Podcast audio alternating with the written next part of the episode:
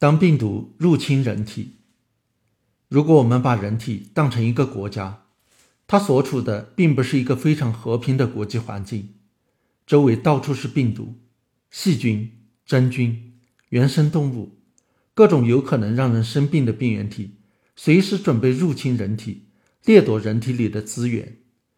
为了保护人体的安全，人体建造了一道屏障——皮肤。将自己与周围的环境隔离开，就像是在国境上建了一座长城。但是，正如长城偶尔会被攻破，皮肤也会因为创伤而让病原体趁虚而入。而且，正如长城并没有把整个国家都围起来，人体外表也并不是完全都有皮肤保护。为了能够与外界有物质交换，比如呼吸、摄食、排泄。有些部位就有开口，或者只有比皮肤更脆弱的黏膜，例如呼吸道，病原体很容易从这些部位进入人体。因此，想一直将敌人挡在国门之外是不现实的。人体还需要有抵御敌人入侵的第二道防线，他们是人体的巡逻兵，主要是一些白细胞，特别是中性粒细胞，随着血液循环在人体各处巡逻。随时准备发现并消灭入侵的敌人。这些入侵细胞或者血液的敌人，微生物都很小，很不起眼。巡逻兵怎么知道他们遇到的是敌人，而不是自身的细胞呢？原来，病毒、细菌、真菌、原生动物的表面都有特殊的生物化学成分，例如病毒表面的糖蛋白，病毒里面的双链 RNA。细菌细胞壁上的肽聚糖、脂肽，这些成分是人体细胞没有的。白细胞的表面有特殊的蛋白质，能够识别这些成分。一旦他们发现遇到的小东西表面上有这些成分，就像见到了穿着不同军服的人，就知道遇上敌人了。巡逻兵发现敌人后，立即行动起来。他们释放细胞因子。让敌人周围的组织发生炎症，相当于建了围墙，围堵敌人，不让其扩散。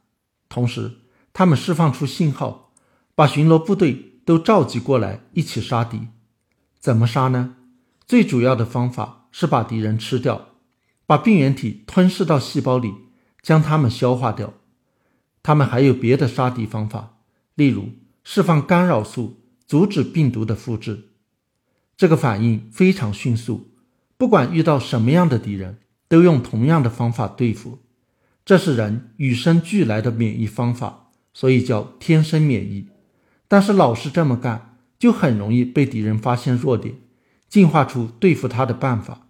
在长期的你死我活的较量过程中，能够成功入侵人体的病原体，都已经掌握了一两种对付巡逻兵的小窍门，例如让自己隐身。不容易被巡逻兵发现。等到被发现的时候，病原体已经大量繁殖，一时半会儿杀不完了。所以，光靠中性粒细胞这些巡逻兵，往往是没法歼灭敌人的。他们还必须去请救兵。最主要的救兵是淋巴细胞。淋巴细胞有几种，其中有一种是自然杀手细胞，这是非常凶狠的杀手，遇到细胞就杀。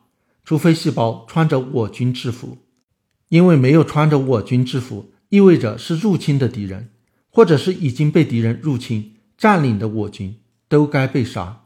甚至我军并没有被敌人入侵，但是叛变了，发生了癌变，这时候也不穿制服，也会被自然杀手细胞杀死。所以它还有抗癌的作用。但是自然杀手细胞虽然凶猛，和中性粒细胞一样，效率不高，所以更重要的是要请求淋巴细胞派出特种兵。特种兵需要针对特定的病原体做特殊训练，这种免疫不是先天具有的，所以叫做适应性免疫。特种兵有两支部队一直在胸腺做新兵训练，叫做 T 细胞；另一支平时驻扎在脾脏和淋巴结，叫做 B 细胞。白细胞首先找到的是 T 细胞，为了让 T 细胞知道敌人长什么样子，以便他们能够精准的杀敌，白细胞要把敌人的特征交给 T 细胞。白细胞在吃了病原体之后，会留下一部分尸体抗原片段，把它作为敌人的特征证据交给 T 细胞部队。T 细胞部队根据这个特征，大量的克隆针对它的 T 细胞，准备去杀死它。这些杀手 T 细胞的杀敌方式简单粗暴，是把已被病毒入侵的细胞刺死。细胞死了，病毒也就没法复制了。为了避免健康的细胞也被刺死，T 细胞部队在派出杀手 T 细胞之前，要对他们做严格的训练。最终，只有百分之一的杀手 T 细胞通过了训练，被派了出去。剩下的没有能够通过训练的杀手 T 细胞，全都自杀。杀手 T 细胞只能杀死细胞内的病毒，在细胞外游荡的病毒。病菌怎么办呢？这就要靠 B 细胞了。T 细胞部队在派出杀手 T 细胞去杀敌的同时，还会派出助手 T 细胞去通知 B 细胞部队，告诉他们敌人来了。B 细胞比 T 细胞更厉害，它不是通过让细胞自杀的方式间接杀死病毒，而是可以制造抗体，直接杀死病毒。抗体是一种蛋白质。形状像一个 Y 字形的叉子，这个叉子在开口处的氨基酸有不同的组合，每一种组合就是一种抗体。不同组合的叉子开口形状略有差异，能与不同的抗原结合。人体里已经预存了一百亿种不同的抗体，把一生中可能遇到的所有抗原全都囊括了。B 细胞接到抗原片段后，拿预存的抗体去匹配。哪一种抗体与抗原结合的最好，就大量的克隆这种抗体。抗体杀病原体的效率取决于它针对的抗原在病原体上的位置。例如，冠状病毒表面上有 S 蛋白，这是它们打开细胞上的锁，进而入侵细胞的钥匙。如果抗原片段刚好在 S 蛋白上，抗体跟它结合，就像用橡皮泥粘住了钥匙，病毒开不了锁。入侵不了细胞，就失去了毒性。这种抗体就叫中和抗体，是消灭病毒的高效方式。但是如果抗原片段在病毒外壳蛋白上，抗体与之结合，就不能让它失去毒性，还需要调动别的细胞来杀死它，效率就比较低了。抗体有好几种不同的类型，它们的功能有所不同。B 细胞接到抗原报告后。一开始生产的 IgM 抗体，在被感染几天后就开始生产，但是 IgM 的半衰期也短，只有几天，所以在感染两周之后，IgM 基本上就没有了。另一种抗体 IgG 比较晚生产，但是数量多，而且半衰期长达三周，很快取代 IgM，成为消灭病原体最主要的抗体。在把病原体消灭干净以后，人体的特种兵并不掉以轻心，在一段时间内仍然会继续产生针对它的 IgG 抗体，在血液里循环巡逻，保护身体不会立即再度被同一种病原体入侵。抗体会继续生产多长时间，因人因病原体而异，有的几个月，有的几年。所以，如果一个人被病原体感染后，即使没有症状，也还有可能在一段时间内，血液里都有针对它的抗体。通过检测抗体，可以知道他被感染过。即便抗体不再生产了，人体并非就对这种病原体没有免疫力了，因为免疫系统还有一种奇特的方式来保留对它的记忆。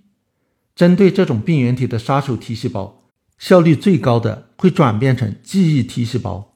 携带针对这种病原体的中和抗体的 B 细胞，有的也会转变成记忆 B 细胞。这样，同一种病原体如果再次入侵人体，由于淋巴细胞有了关于它的记忆，不用再走复杂的审批程序，会迅速制造针对它的杀手 T 细胞和中和抗体，立即将它消灭。特别是中和抗体，能在病毒入侵细胞之前就将其消灭。是更高效的预防再度感染的手段，所以同一种病原体的第二次入侵，往往还来不及对身体造成伤害，就以快速失败告终。人体甚至没有觉得被感染。